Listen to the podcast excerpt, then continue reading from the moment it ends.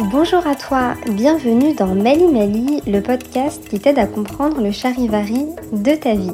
Je m'appelle Selma Sardouk, je suis coach certifiée et j'aide les femmes racisées à prendre leur place, s'affirmer et à se libérer des normes sociales pour vivre une vie qui leur ressemble. Dans l'épisode précédent, je t'ai parlé des transmissions inter- et transgénérationnelles et de leur impact sur notre vie actuelle. Dans ce neuvième épisode, je vais aborder spécifiquement la place des femmes dans les sociétés coloniales et l'impact que ça peut avoir sur nos vies aujourd'hui. Quand on est une femme nord-africaine, on reçoit des injonctions de toutes parts. Les hommes de nos communautés, les femmes blanches, les hommes blancs, tout le monde pense savoir ce qui est bon pour nous, ce qu'on devrait faire et comment on devrait le faire.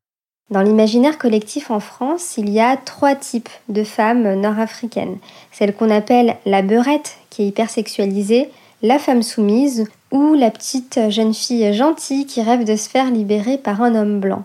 Et si je te disais que ça ne date pas d'hier et que le système colonial français a favorisé cette infantilisation des femmes nord-africaines? Durant la période coloniale, le statut des femmes est important tant pour les colons que pour les pays colonisés. Il existe un mythe selon lequel les colons voudraient faire passer l'assimilation par les femmes, qui sont alors perçues comme celles qui vont permettre aux sociétés colonisées de se laisser entre guillemets mourir pour adopter les valeurs des colons. Les hommes colonisés cherchent alors à protéger leur culture en protégeant les femmes et les colons cherchent à les libérer en les occidentalisant pour mieux dominer les pays colonisés. Dès lors, dans les pays colonisés, les femmes sont vues comme les piliers de l'identité collective. C'est elles qui permettront à la culture, aux valeurs et au peuple de perdurer. Et c'est l'inverse du point de vue des colons. Le dévoilement des femmes à la veille de l'indépendance de l'Algérie est un parfait exemple de ce que représentait le statut des femmes en Algérie colonisée. Pourtant, ce geste euh, instigé par euh, les colons est censé symboliser l'émancipation des Algériennes et le parfait exemple de dissonance euh, présent dans le discours et les actions des colons. Il ne faut pas oublier qu'à cette même époque, les droits des femmes blanches françaises en métropole n'étaient pas reconnus.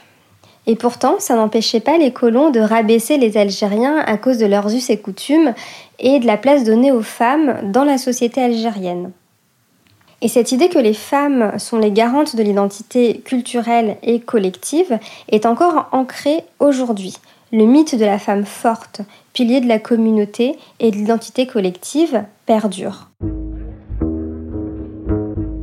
Dans nos communautés, euh, les femmes ont sur leurs épaules la pression de l'honneur, de l'image et de la fierté de tout un peuple. En France, on cultive encore aussi euh, l'image des femmes euh, maghrébines mieux intégrées que leurs frères, plus dociles et plus enclines à épouser les valeurs françaises et à se libérer du joug de leur culture d'origine.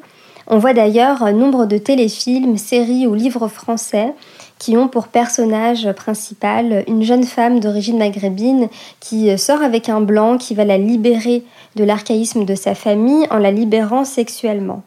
Ces scénarios romanesques ne sont que le résultat des pratiques remontant à la colonisation. Lorsqu'on parle de colonisation, nous devons garder à l'esprit qu'il existe un désir de posséder l'autre, et ça ne passe pas uniquement par le fait de s'approprier un territoire. Ce processus vient avec la déshumanisation du peuple colonisé et crée une image du colon euh, disposant des corps comme des terres. La sexualité devient donc un levier de la colonisation, un levier euh, justifiant d'une part euh, qu'il faille éduquer et conformer les femmes colonisées afin qu'elles se rapprochent de l'idéal que représente la femme blanche, et de l'autre, normalisant les comportements démontrant la virilité des hommes blancs. Et ce besoin de prouver à tout prix qu'on a un homme puissant résulte d'un sentiment de perte de virilité ressenti par les colons qui ont une image fantasmée des hommes africains, ces derniers étant vus comme très virils. Et je parlerai dans un prochain épisode de la construction de la virilité toxique chez les hommes nord-africains, mais c'est pas le sujet ici. Pour asseoir leur puissance, les colons s'autorisent sexuellement à faire des choses avec les femmes colonisées qu'ils ne s'autoriseraient pas avec les femmes blanches sans se soucier du consentement de ces femmes. Pendant la période coloniale, les femmes des pays colonisés sont donc hyper sexualisées. Les colons construisent l'image des femmes africaines et asiatiques en opposition à l'image des femmes blanches qui seraient, bien sous tout rapport, chastes et pudiques les femmes colonisées sont considérées comme des femmes lascives et perverses qui aiment le sexe et qui sont insatiables. Et les artistes français ont beaucoup contribué à construire cette image des femmes dans les colonies françaises. On peut prendre pour exemple Marc Garanger, photographe qui a, photographié beaucoup de femmes, notamment pendant la guerre d'Algérie ou encore sur un autre continent, un autre territoire, le célèbre Paul Gauguin qui a euh, énormément de peintures représentant des femmes euh, tahitiennes euh, dénudées. Il existe de très très nombreuses images de femmes venant de ces pays colonisés dénudées ou d'images d'hommes posant fièrement auprès de ces femmes seins nus. Les colons ont ainsi façonné une image des femmes dites indigènes, non pas comme elles étaient, mais comme ils voulaient qu'elles soient, afin de mieux les posséder. La colonisation passe par les terres, les biens matériels, mais aussi par les corps et les esprits. Ainsi, l'image des femmes racisées qu'on pouvait posséder permet aux colons de s'autoriser à exercer leur pouvoir en passant aussi par le sexe et en assouvissant tous leurs fantasmes dans les colonies. Et les femmes sont complètement déshumanisées. Ça perdure encore aujourd'hui. Hein. Dans les esprits, euh, certains hommes veulent s'éclater sexuellement avec des femmes noires ou des femmes maghrébines. Ça se ressent dans, le vocabulaire, hein, la déshumanisation. On parle de lionne, de tigresse, de gazelle, de petits gâteaux au miel quand on, parle des, femmes euh, africaines. Et euh, on a encore aujourd'hui très ancré des croyances que les femmes nord-africaines sont des femmes faciles et très portées sur le sexe, qui conduit à l'avènement euh, de nos jours de l'image de la beurette et de l'emploi du mot beurette pour désigner des femmes euh, d'origine nord-africaine, qui est d'ailleurs euh, le mot-clé le plus recherché sur les sites pornographiques en France. Ce besoin de posséder l'autre pour asseoir son pouvoir conduit aussi à des pratiques euh, telles que le tourisme sexuel aujourd'hui.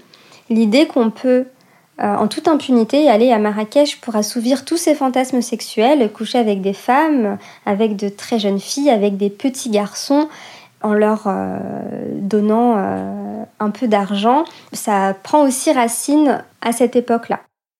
Enfin, euh, on peut observer en France une obsession pour le dévoilement des femmes musulmanes. On a pu observer des centaines de débats sur la question du voile en France, et les grandes absentes de ces débats sont les femmes qui le portent. Sur ces questions, les féministes blanches et les hommes sont convaincus de savoir mieux que les femmes concernées les tenants et les aboutissants de la décision de porter ou non le voile. Cette obsession pour le voile prend ses racines dans la période coloniale. pour résumer tout ce que je viens de dire, dans l'an 5 de la révolution algérienne, Franz Fanon écrit L'administration coloniale peut alors définir une doctrine politique précise. Si nous voulons frapper la société algérienne dans sa contexture, dans ses facultés de résistance, il nous faut alors conquérir les femmes.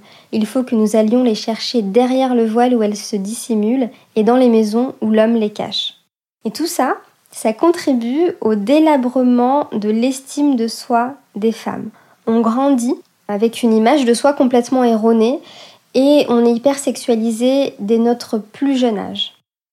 Par ailleurs, dans une société où on est complètement déshumanisé, le moi n'existe presque plus en fait. Les personnes colonisées euh, sont dépossédées de ce qu'elles ont, mais aussi de ce qu'elles sont.